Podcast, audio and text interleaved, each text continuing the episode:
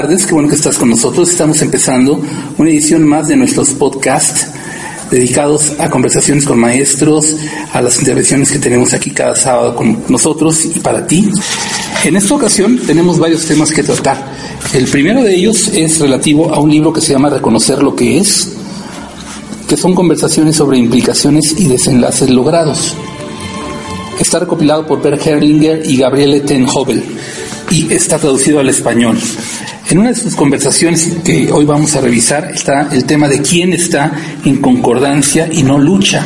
Las conversaciones dicen así, la conciencia, según dice usted, depende del grupo en el que me muevo.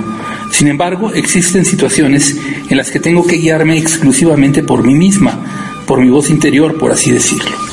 Aquí se está partiendo de un principio. La conciencia es global y depende de la sociedad en la que estamos inmersos. Esta es la sociedad que nos lleva a ser conscientes de una o de otra forma.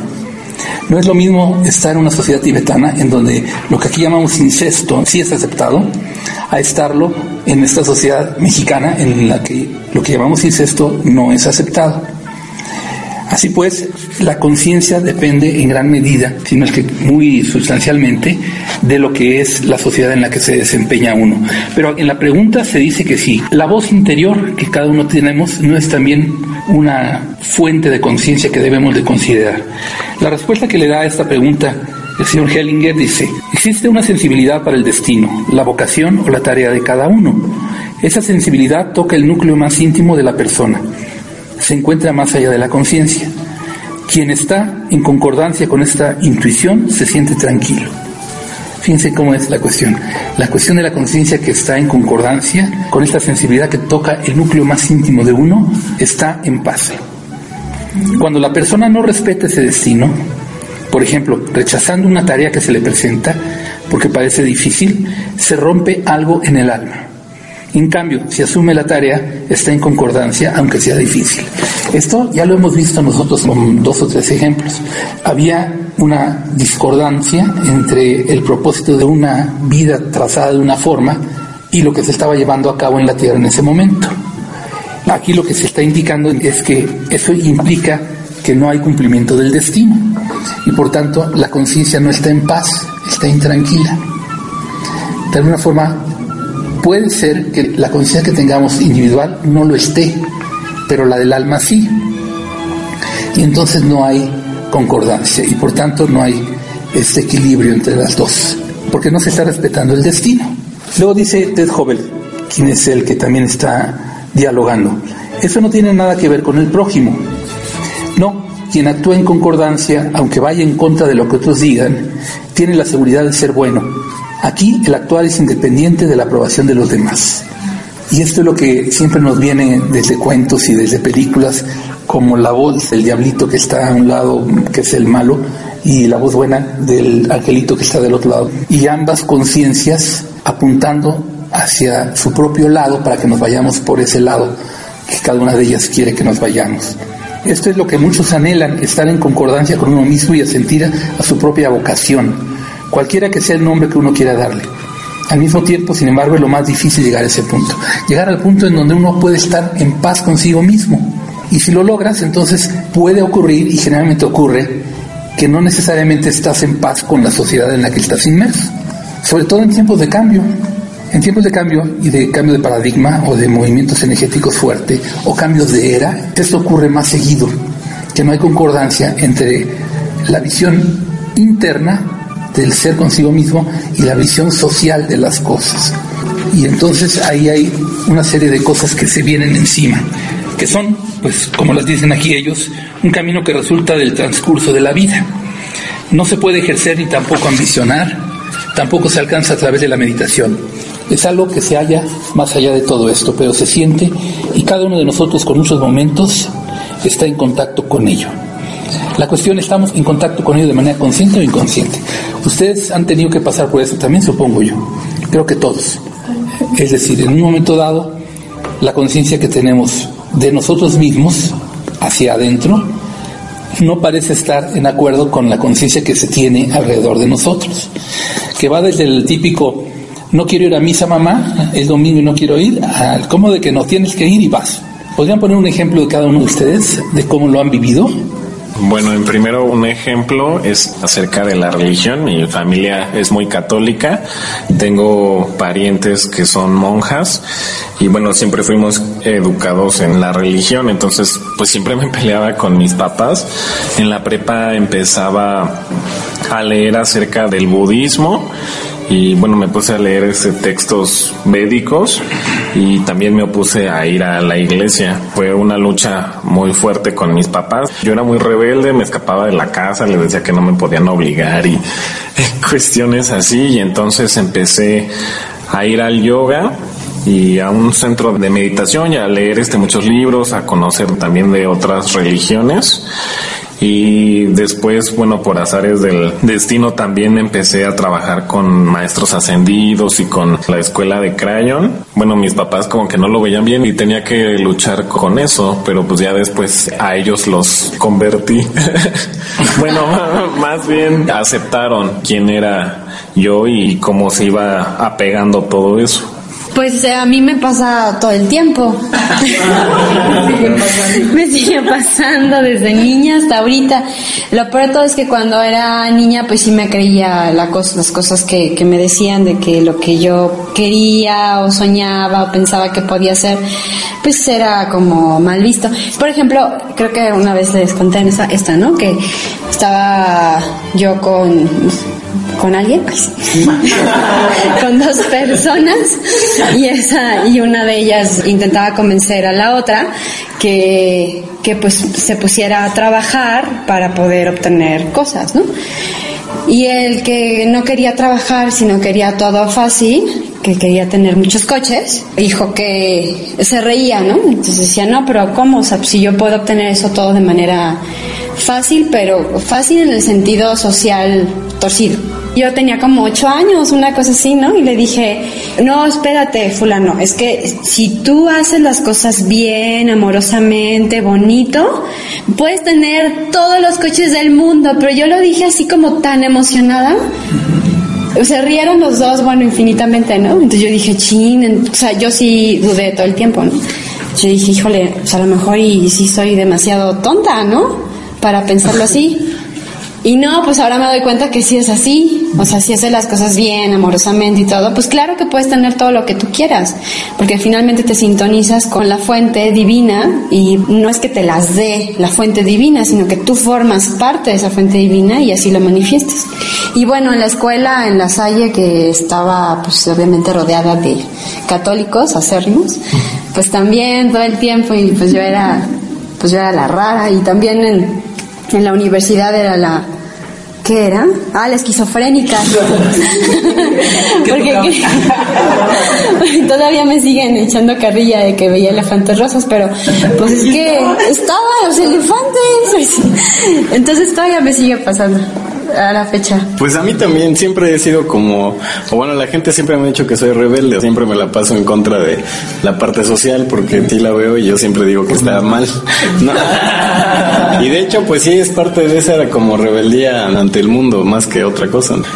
Ahorita mismo, ahorita es así, o sea, yo trato de sentarme igual que todos, sin tener un puesto, un lugar como jefe, trato de que todos seamos iguales y eso a la gente o a mis mismos empleados también les cuesta trabajo entenderlo de una manera en que seamos todos iguales. Un amigo mío decía que hasta entre los perros hay clases. pues sí, que hasta la basura se sienta. Ah,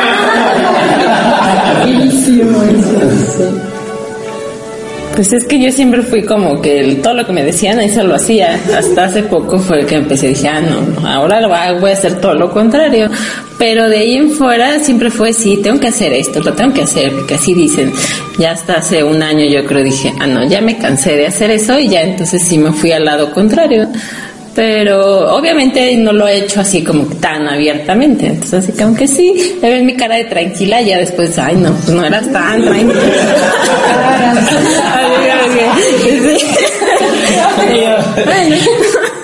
qué bruto, qué tranquila. Sí, bueno, pero pues es lo único de ahí en fuera, como que siempre, pues es que soy tranquila, pero pues de repente me sale lo, lo llano, tranquila, pero pues no todo el tiempo es así. Yo también tuve una experiencia en la cuestión de religión y creencias. También fui criado en, en base a la religión católica, incluso en la educación, porque fui en la escuela de monjas también. Normalmente me cuestionaba todo. A las monjas las fastidiaba incluso a veces porque todo preguntaba. Nunca fue tanto por rebelde, o sea, porque eh, dijera no, no lo quiero hacer, sino porque siempre tenía la inquietud de saber. Hasta años después, ya siendo mayor de edad, bueno, fue que empecé a ver otras cosas, otros caminos. Después los conocí a ustedes, fuimos tomando un poquito mejor de camino, aprendiendo realmente muchas cosas y fue de que como me fui un poco centrando, de que ya, ya no estaba en la cuestión tanto de, de simplemente cuestionarme todo y quejarme, sino ya mm, el ir juntando caminos, el ir hilando todo, el ir eh, viendo realmente las bases reales y bueno, centrando un poco el camino hacia la fe. Mike, que también siempre fue sumamente rebelde, vamos a ver qué nos Es uno de los casos de que tranquila, tranquila, tranquila. Sí, pues yo creo que me identifico mucho con Angie. Yo siempre hacía todo lo que me decían y, y no, no tenía mayor problema. El problema fue que nunca fui yo. Entonces ahora que se me dio el cambio, se marcó mucho, mucho en el trabajo. Y ahí era, pues como, como en todos lados, siempre hacía lo que me pedían y para todo era, ¿me ayudas con esto? Claro. ¿Esto? Claro. Ya cuando empecé a decir no, así como que, ¿qué pasó aquí? Pero ha sido el momento en que más paz he tenido. Y dije, ay, pues eso de estar complaciendo egos, pues no deja nada bueno. Habría que preguntarles a ellos qué piensan, pero yo estoy muy bien a, como estoy ahorita. Y ya como lo tome la sociedad, ya es otra cosa. ¿Creen ustedes que haya alguna manera en la que se pueda ser uno mismo, fiel a uno mismo, y sin embargo estar en, en armonía con la sociedad, cualquiera que ésta sea y las características que tenga? En este caso también tendría que mencionar que aunado a esto también está como todo este rollo de mi sexualidad. Fue también como de aceptarte y es como un doble reto. O sea, siempre fui como el extraño en la escuela, el que pensaba distinto, el que también cuestionaba las cosas y que era muy rebelde, pero aunado a eso pues estaba también como mi preferencia sexual ha sido como romper esquemas, dejar ser tú, porque si, como dice Estás complaciendo egos, intentando ser algo que no eres, simplemente no te dejas fluir. Entonces, mientras más auténtico seas, eres como más ligero. Vas quitando muchos esquemas, muchos esquemas, muchos esquemas, y es como que vas aprendiendo a ver a la persona que está detrás. Bueno, cuesta trabajo porque es algo que tienes que lidiar como con toda la sociedad, pero lo que me he dado cuenta es que mientras más auténtico seas, la gente como que o lo toma o no lo toma, pero en mi caso lo que les ha pasado es que te aceptan porque te ven transparente. Bueno, eso es en lo que intento, ¿verdad? Puede ser a la inversa. Sí, a ver, ¿cómo? O sea, en el aspecto de, por ejemplo, ahorita lo que dice Mai y, y Roy de que eh, siempre están complaciendo egos, puede ser a la inversa que hay alguien con, no sé, con mucha identidad y que de repente ahorita quiera cambiar a complacer a, a lo mejor no egos, sino a lo mejor a otras partes, eh, o a las personas o cosas así, es que no sé cómo Sí se... se da, ¿no? ¿Sí? Eh, eh, lo que pasa es que eh, eh, siento yo que el verlo como complacer a otros o solamente complacerte a ti también es un poco limitado porque si, si lo vemos así entonces estamos refiriéndonos a cuerpos y personalidades. Porque en realidad cuando complaces a Dios complaces a todos. Te complaces a ti complaces a todos y complacer a Dios finalmente y significa el ser tú mismo, pero no tú mismo identificado con una personalidad que está sujeta a una serie de experiencias del pasado y expectativas con respecto al futuro. Esa complacencia a Dios y a ti mismo no es. Yo creo que ahí podríamos aclarar el punto de que complacer a Dios implica el complacerte a ti, complacer a todos en el sentido o, o solo si se enfoca en el espíritu, es decir, en ponderar el amor por encima del miedo, el verlo todo de manera unificada, perfecta y no de otra manera, o sea, no imperfecta, no separada, como con intereses separados, porque los intereses separados solamente son del cuerpo. Entonces, obviamente a todos nos interesa eso, o sea, de manera natural estamos hechos para amar, o sea, no de manera natural corporal, el cuerpo está hecho para ser egoísta. ¿Por qué? Pues porque como yo algo, me alimento de algo y, y, y se acaba ese alimento para alguien más. Entonces, el cuerpo está hecho para el egoísmo. Pero resulta que no somos cuerpo, somos espíritu. Entonces, al identificarnos con el cuerpo, lo, lo, vivimos así de manera egoísta y separada, pero al identificarnos con el espíritu, lo que sucede es que en realidad sí complacemos a todos. Y complazco a Dios al verme a mí misma completa, llena, perfecta, ilimitada. Y si eso lo aplico para el otro también, como que te ofrezco todo porque todo es lo que tenemos y lo compartimos, y este ofrecerte todo a ti, a lo mejor mi personalidad lo interpreta de una manera, lo siente de una manera, pero eso es cuestión de tiempo para que cambie. Porque en realidad el enfoque correcto es, esto me da paz, entonces a ti también te da paz, aunque parezca que no. ¿Por qué? Pues porque la paz es una y la compartimos. No hay de que tú sientes paz por una cosa y yo siento paz por otra. Y que es tu verdad y es la mía. O que es una condición relativa. Todo depende de la persona. Pues sí, depende de la persona, pero es, entonces no estamos haciendo alusión a, a experiencias corporales. Que nada tiene que ver con Dios. Si es así, no se complace a Dios. La paz surge de alguna forma. Una vez que surge, si es auténticamente la paz, se sostiene. Y si la paz surge y se sostiene y es auténtica, entonces debe estar en concordancia con lo más alto. El mundo no está en concordancia con lo más alto. Quien tiene paz necesariamente va a entrar en conflicto con el mundo. ¿Qué debe prevalecer? ¿La visión del mundo para uno mismo, ante uno mismo, o la visión de la paz que uno adquirió ya? Lo que sucede es que si ponderamos o ponemos eh, como prioridad al mundo, lo que va a pasar es que nos convertimos en el efecto de una causa, de una causa que pareciera que está fuera de nosotros. Pero de lo que se trata es de proponer al mundo y de crear en el mundo. Y de esa manera nos colocamos en nuestro debido lugar como creadores divinos, porque finalmente eso somos. Y ya nos colocamos en nuestra verdadera identidad. De hecho, lo que se está promoviendo ahorita, digo, todos los motivadores y todas las personas de éxito eh, en cualquier ámbito, pero éxito en el sentido de que se proponen algo y lo logran, lo que descubren, por decirlo así, pues en realidad no es nada nuevo, pero está bien que lo expresen, que es que realmente se trata de dar al mundo y de compartir al mundo y de darse en el mundo, de ser en el mundo más que de ser sujeto a lo que sucede y acontece en el mundo. Entonces es un papel muy activo y muy propositivo.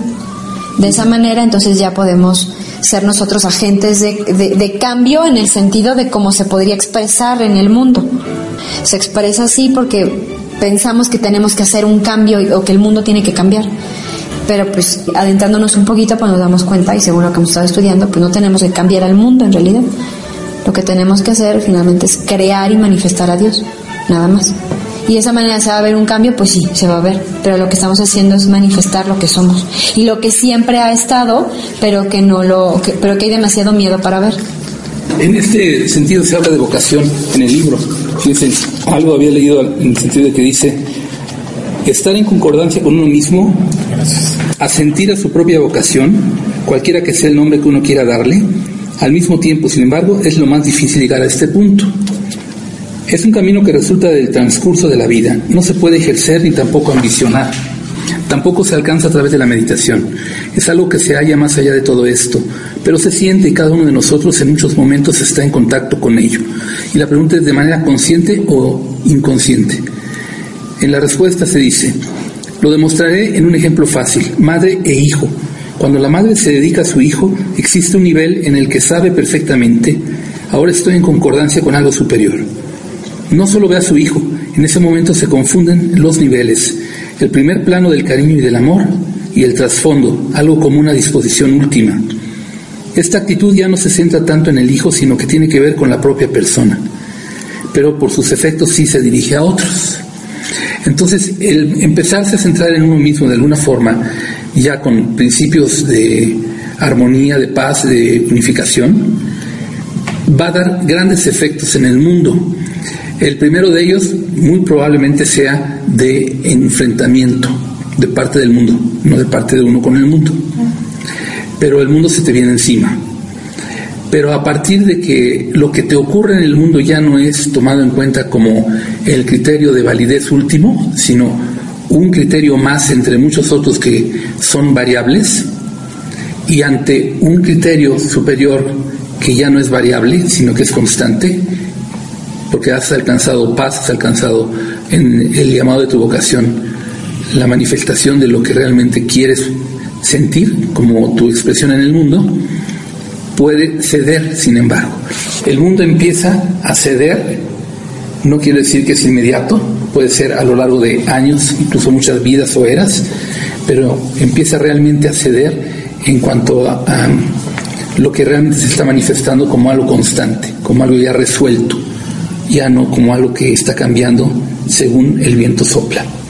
Estas temáticas son interesantes porque en la conversación, por ejemplo, se da otro caso. Dice, cuando una pareja se casa porque hay un hijo en camino, posteriormente los padres a veces le dicen al hijo, solo lo hicimos porque tú estabas en camino. En consecuencia, el hijo se siente obligado con sus padres sobre todo si los padres no son felices en su relación. En cambio, si los padres dicen, lo hicimos porque quisimos o porque asumimos las consecuencias de nuestro amor, nos encontramos ante ese meta nivel que ya no tiene tanto que ver con el hijo, sino con el hombre como padre y con la mujer como madre. Son los órdenes profundos los que se sirven de nosotros en ese nivel. De ahí resulta lo otro, sin embargo. No puede ser amarrado o codificado. Así pues, también es posible no tenerlo en cuenta o no cumplirlo. Empieza, según se va a entender aquí, a ocurrir algo distinto.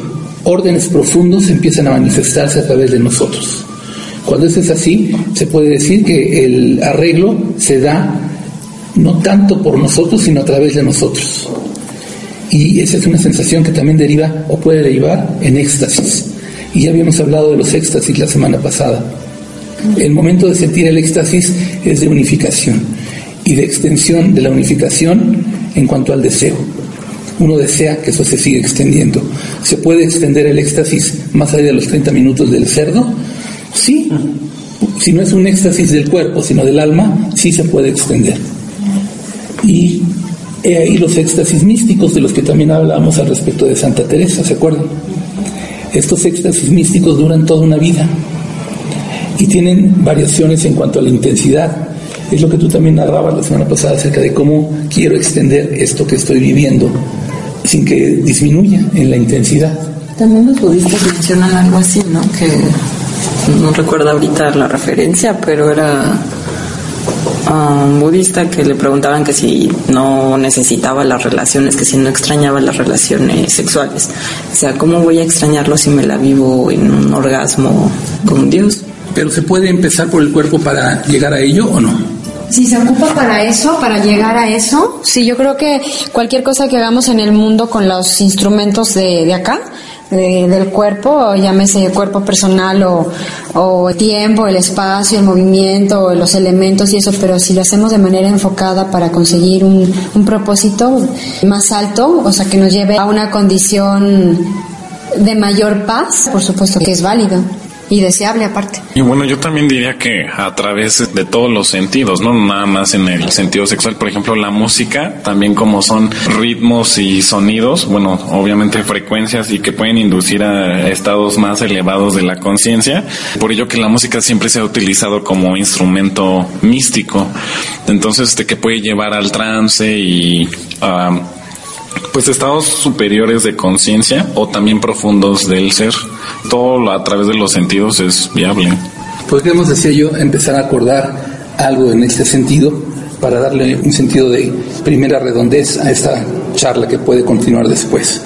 La propuesta de acordar algo tendría que ser en el sentido de que básicamente, independientemente de cómo estén las cosas en la sociedad, pueden estar distintas en nuestra interioridad. Esa distinción, cuando va en el sentido de que se resuelve la personalidad en el mundo, es positiva, porque se logró, sea por medio del mundo, tomándolo de la mejor manera, o sea porque se enfocó la persona en sí misma y encontró nuevas maneras que no son relativas al mundo. Pero una vez que se logra, el acuerdo que se puede hacer es una canción de Sting, el cantante lo dice muy claramente, Be yourself no matter what they say. Sé tú mismo no importa lo que ellos digan. Empezar a ser uno mismo, pero ya en resolución, ya en paz, en armonía, en felicidad, y así ser en el mundo, podemos acordar que esto ayuda al mundo y lo transforma y que así debiéramos de hacer, o no es todavía claro esto. Yo creo que sí es de utilidad para el mundo porque es cuando una persona se resuelve, ayuda con esa resolución a los otros, como lo que menciona siempre del mono 100, que con ya tenerlo resuelto uno le llega la resolución a los demás y además estando uno bien, le compartes simplemente con ese estado de ser, es como expansivo. Yo creo que ya viviendo uno resuelto, aunque el mundo esté en contra todavía, aunque el mundo esté en conflicto, creyendo que el que está mal es el que está resuelto, siempre va a haber una atracción de parte de los demás que estén consciente inconscientemente buscando también el camino de esa conciencia. Vas a ser como un imán, vas a ser como una luz, como algo que vas a queriéndolo o no queriéndolo. Va a haber alguien siempre que tome eso y lo siga. Bueno, entonces vamos a pensar que ese acuerdo se puede tomar. Vamos a encontrar una solución que sea permanente y esta es la que puede resolver la posibilidad de que para otros también se pueda dar o para que incluso para nosotros el mundo ya no represente, al menos en intensidad, nuestra solución interna todavía no se da. Y digo interna ya apuntando hacia dónde va la solución, porque no puede ser externa. En lo externo no está la unificación, no está el que las cosas no pasen. Las cosas siempre pasan, se dan y viene otra y viene otra. Hay mutación. En donde puede no haberla es en lo que no es mutable, que es una conciencia superior de unificación. El mundo no unifica, pero la conciencia de unificación sí lo puede hacer y está en nosotros. Llegamos a la parte final de esta plática. Tenemos más por delante. Gracias por estar, por escucharnos. Espero que sigas con nosotros. El deseo es que todo se resuelva.